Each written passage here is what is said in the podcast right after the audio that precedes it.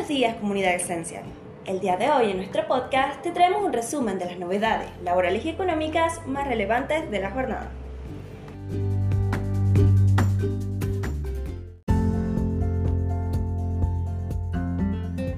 Reducción de anticipos. ¿Cómo hizo FIC para reducir las solicitudes hasta un 60%? Las reducciones de anticipo de impuesto a las ganancias se redujeron 60% para empresas y 40% por parte de individuos, por las fuertes inspecciones. La FIC tiene puesto la mira en maniobras con el recupero de IVA por exportación y en la reducción de anticipos en el impuesto a las ganancias, que pueden solicitar los contribuyentes cuando estiman resultados inferiores en el próximo ejercicio. En relación a la deducción de anticipos, por segundo año consecutivo, la FIC logró una disminución en la cantidad de solicitudes y un incremento en la cantidad de desistimientos de las solicitudes presentadas a partir de los requerimientos cruzados a los contribuyentes, según informó el organismo. A raíz de las fuertes fiscalizaciones previstas al otorgamiento del beneficio, las solicitudes de anticipo del impuesto a las ganancias de personas jurídicas para el ejercicio 2022 se redujeron un 40% y entre las personas humanas en más de un 60%. Estos controles permitieron asegurar una recaudación de 32.700 millones. Con los anticipos, estos ingresos le habrían llegado a las arcas públicas un año más tarde, en épocas inflacionarias.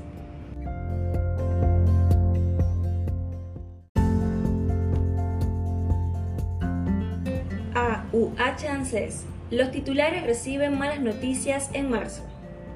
El organismo provisional decidió desistir de la entrega de un beneficio para UH en marzo. La Administración Nacional de Seguridad Social, ANSES, no volverá a habilitar los créditos para los titulares de la Asignación Universal por Hijo.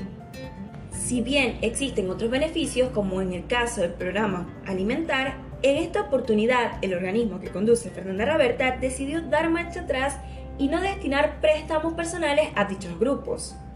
De acuerdo a la información que brindó la abogada Tamara Besares, el anuncio de retirar los créditos ANSES a beneficiarios de la AUH se encuentra ligado a los bajos montos que recibe la asignación, 9.172 en marzo. Según indicó la especialista en temas sociales, ANSES eliminó este beneficio para titulares de la AUH porque es muy difícil otorgar créditos sobre ese monto, que se supone son de carácter alimentario. Por lo tanto, la idea de la asignación es que los montos que se cobran mensualmente se destinen a las necesidades básicas o elementos de los niños o niñas a cargo. En tanto, los créditos ANSES seguirán vigentes solo para jubilados y pensionados del Sistema Integrado de Previsión Argentino, titulares de pensiones no contributivas o pensión universal para adultos mayores.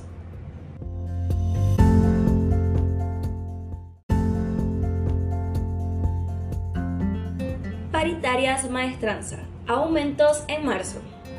El Sindicato de Obreros de Maestranza, SOM, difundieron cómo serán los sueldos básicos y las remuneraciones extra para los trabajadores de esa rama tras los aumentos correspondientes a las paritarias 2022-2023.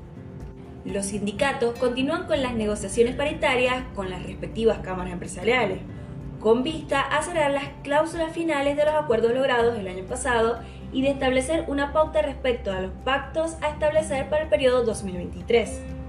Las previsiones se realizan en base a la dinámica de precio, que en los últimos meses volvió a mostrar una tendencia al alza.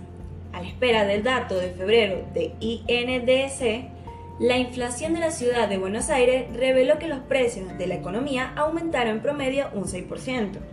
A pesar del pedido extraoficial por parte del Ministerio de Economía para alinear las subas salariales con respectivas de inflación anual del 60%, distintos gremios ya han acordado pautas que superan ese parámetro establecido.